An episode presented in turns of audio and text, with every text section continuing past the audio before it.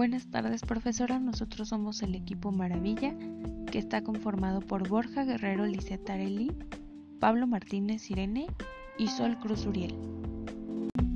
Este día vamos a estar hablando acerca de lo que es la bondad y la maldad. La bondad se identifica con la propia característica de las personas buenas. Es también la inclinación o tendencia natural a hacer el bien. Bondad se aplica al carácter de una persona, un objeto o una acción para indicar que es buena. Y por el contrario, la maldad se refiere a la falta de bondad que una persona debe de tener según su naturaleza o destino. De esta manera, el mal es el valor dado a algo que cumple con esta característica. A veces se aparta de la legalidad o la honestidad, perpetrando infortunio o calamidad, convirtiéndose en consecuencia mala. El mal es el elemento metafísico que el hombre mismo forja cuando toma decisiones y que en general encierra aspectos bastante malos. El individuo que presenta maldad se caracteriza especialmente por no tener sentimientos de cariño, amabilidad, aprecio y empatía por el otro que sufre, entre otras emociones positivas, sino por el contrario, un sentimiento de absoluta aversión por todo lo que le rodea, que lo guiará a actuar con la conducta más fría y equivocada que se pueda tener. La bondad. La bondad es, un, es una virtud, gran virtud que contamos los humanos y algo que la caracteriza mucho es la compasión que nosotros sentimos eh, en dado momento hacia una persona o hacia un animal. Entonces debemos actuar a beneficio de las personas, eh, en un, a un beneficio que les cause alguna felicidad, algún interés. La maldad, de mi punto de vista, considero que no es buena, no es adecuada hacer uso de ella, porque al realizar ciertos actos de maldad, generamos un daño a las demás personas, un daño que es intencional y es directo hacia la persona. Este, este daño le puede ser físico, psicológico y puede provocar un gran daño en ellos. En algunos casos la maldad puede llegar a atentar contra vida de personas inocentes y considero que eso ya es muy grave. Como ya comentamos, la Bondad es la inclinación o es la tendencia natural a hacer el bien. La bondad se aplica al carácter de una persona, un objeto o una acción para indicar que es buena. Se identifica con la característica propia de las personas que son buenas.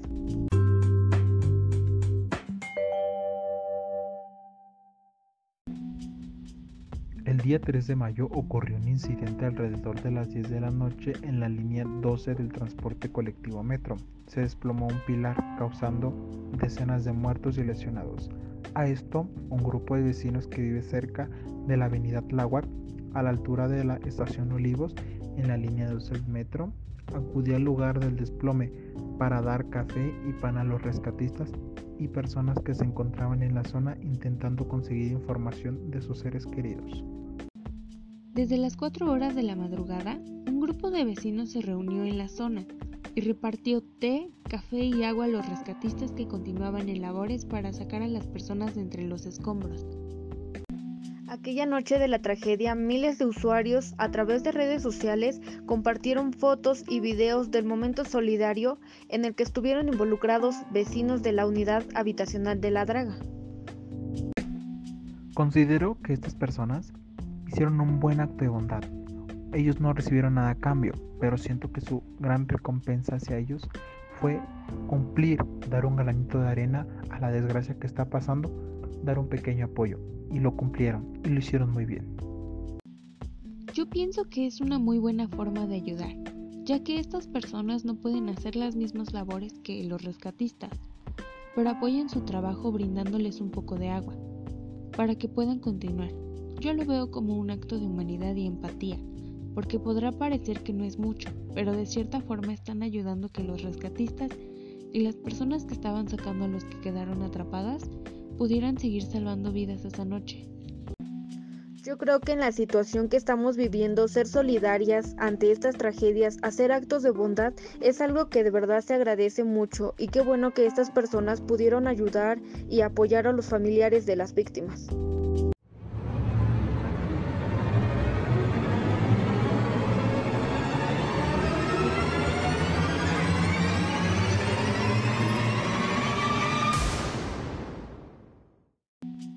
Las protestas y movilizaciones que están teniendo lugar en Colombia en los últimos días han arrojado un saldo de decenas de ciudadanos muertos, las militarizaciones del espacio público, cortes y bloqueos de Internet en ciudades como Cali.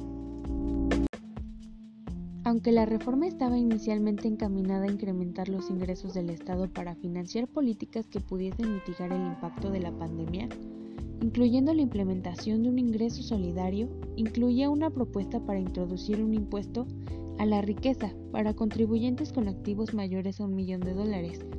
También incluía provisiones frente al incremento del número de productos sujetos al impuesto al valor agregado, así como impuestos a pensiones y una reducción en el mínimo monto desde que los salarios son grabados. Las protestas en Colombia se deben situar también como una respuesta a los altos niveles de desigualdad. La inequidad que la población experimenta y rechaza es el resultado de decisiones de políticas públicas que han incrementado la vulnerabilidad y han llevado a una pérdida de confianza hacia la clase política y las instituciones. Mientras los abusos por parte de la policía han llevado a protestas y disturbios en varias localidades del país, en los enfrentamientos con civiles continúan. Estas tensiones y la inhabilidad del gobierno para sentarse a negociar con los protestantes puede quitar aún más validez al estadio.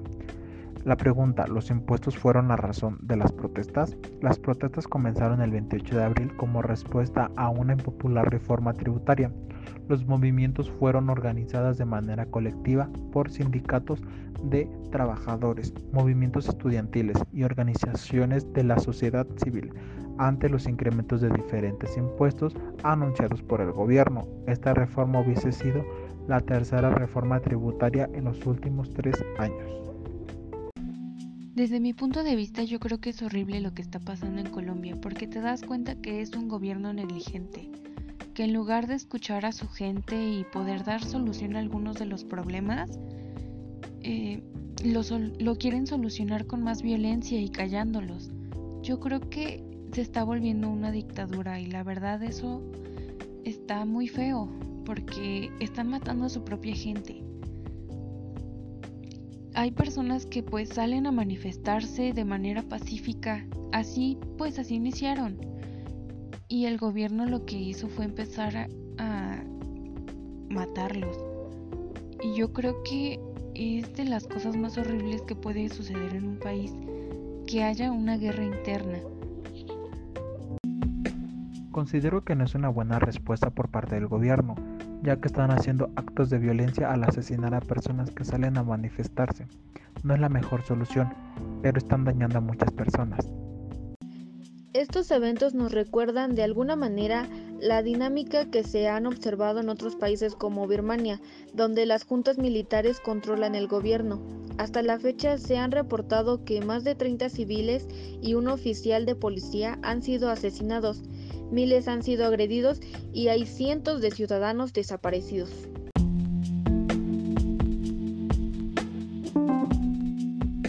Esto ha sido todo por hoy. Muchísimas gracias por escucharnos y hasta luego.